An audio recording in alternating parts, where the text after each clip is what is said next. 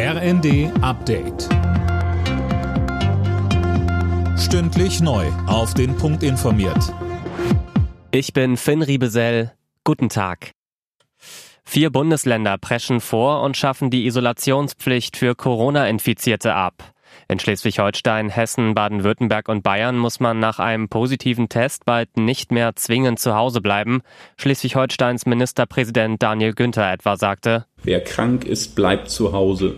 Das ist der Grundsatz, der ab der nächsten Woche in Schleswig-Holstein gilt. Und es geht darum, dass wir insbesondere symptomlose Menschen, dass hier keine Testungen dann auch mehr an der Stelle durchgeführt werden, damit wir, ich sag mal, hier auch zu den Regelungen zurückkehren, die vor Corona auch gegolten haben. Die drei deutschen Atomkraftwerke, die noch am Netz sind, laufen bis Mitte April weiter. Der Bundestag hat heute zugestimmt. Der Atomausstieg in Deutschland wird damit um dreieinhalb Monate verschoben, wegen der Energiekrise. Der Union reicht das noch lange nicht. CDU-Mann Steffen Bilger. Ein Weiterlaufen der Kernkraftwerke bis Mitte April 23 bringt zu wenig. Es bringt zu wenig Versorgungssicherheit, auch mit Blick eben auf den übernächsten Winter.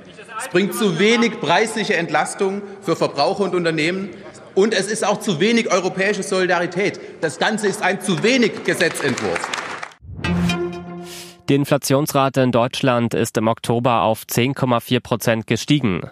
Ein neuer Höchststand. Den größten Anteil daran haben die Energiekosten, die sich um 43 Prozent verteuerten und Nahrungsmittel mit einem Plus von über 20 Prozent.